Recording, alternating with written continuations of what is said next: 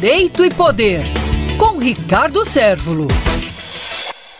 O Tribunal Superior Eleitoral tomou esta semana a decisão de investigar a atividade que aconteceu no último dia 7 de setembro de partidários do atual presidente Jair Bolsonaro e do próprio Jair Bolsonaro quando foi em Palanque, foi às ruas e fez pronunciamento, se dirigiu aos seus apoiadores. E o Tribunal Superior Eleitoral, ele quer investigar se houve a campanha antecipada em relação, obviamente, ao pleito de 2022. E também quer investigar a possibilidade de financiamento de todos esses atos que, porventura, tenha incorrido numa prática ilegal. Com relação à, à campanha antecipada, eu sinceramente não vejo uma base jurídica, fática, que venha a caracterizar isso. Porque não há menção à candidatura não há pedido de voto, não há nenhum tipo de é, requisito para a caracterização